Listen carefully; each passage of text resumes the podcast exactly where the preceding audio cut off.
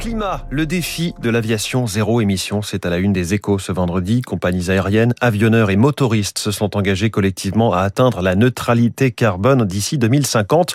Le renouvellement de la flotte mondiale jouera un rôle clé. Airbus et Boeing misent sur les carburants verts avant les avions à hydrogène. La une du Figaro Économie est consacrée aux prêts garantis par l'État. Les PGE dopent les entreprises, titre le journal. Reçus comme bouée de sauvetage au début de la pandémie, les PGE sont utilisés par leurs bénéficiaires pour investir ou racheter des concurrents. On parle là de 125 milliards d'euros accordés à un total de 690 000 entreprises. À propos de grands équilibres, il y a cet article dans l'opinion, les sept chiffres inédits de la France en 2022. Certains seuils et planchers vont sauter l'année prochaine. Alors je vous en donne quelques-uns. Les salaires vont franchir la barre des 1000 milliards d'euros. L'UNEDIC sera à l'équilibre et le déficit commercial va dépasser les 100 milliards. Ce dernier sujet qui, qui est traité aussi dans les échos avec ce titre, Commerce extérieur, la hausse des prix des matières premières creuse le déficit, 6 milliards 670 millions d'euros en août, légère augmentation par rapport à juillet.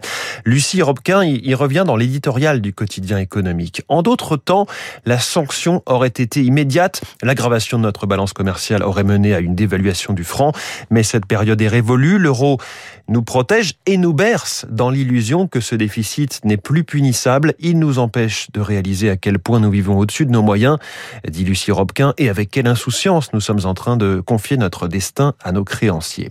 À lire euh, aussi dans les échos, comment le gouvernement veut transformer les EHPAD, où l'on apprend que les chambres ne doivent plus ressembler à des chambres, mais à un vrai logement, et qu'il faut mettre fin aux chambres doubles. C'est la ministre déléguée à l'autonomie qui parle, Brigitte Bourguignon. Ses services viennent d'envoyer aux agences régionales de santé une instruction sur la façon dont doivent être dépensés des investissements liés au Ségur de la santé. Entrée plus progressive dans les EHPAD également. Ouverture sur l'extérieur, jumelage avec des écoles ou encore rénovation lourde pour de meilleures performances euh, thermiques. On parle modernisation aussi avec le chantier du très haut débit Internet et cet article titre assez étonnant dans le Figaro, les campagnes mieux couvertes en fibre optique que certaines villes. On parle là des zones moyennement denses, les secteurs pavillonnaires ou de petits immeubles qui n'ont pas fait l'objet des réseaux d'initiatives publiques déployés par l'État et les collectivités dans les campagnes. À lire dans le Parisien, chantier du RERE, e, des coûts qui dérapent le projet EOL accumule du retard et voit son budget gonfler, plus 1,7 milliard d'euros.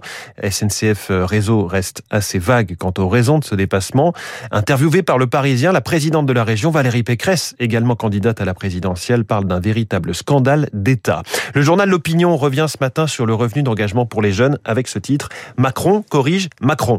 L'article raconte les coulisses de la réunion du 21 septembre à l'Élysée, le président interrogeant pourquoi parle-t-on de revenu eh bien parce que c'est toi qui l'as dit, répond à juste titre Elisabeth Borne, ministre du Travail. Bruno Le Maire, lui, fait valoir que ses enfants, par exemple, n'ont pas besoin du revenu d'engagement. Elisabeth Borne s'agace de ce genre de remarques, je cite toujours l'article de l'opinion, car elle sait que les jeunes visés ne sont pas nés dans la porcelaine de Sèvres. Voilà pour la presse du jour et sur Radio Classique.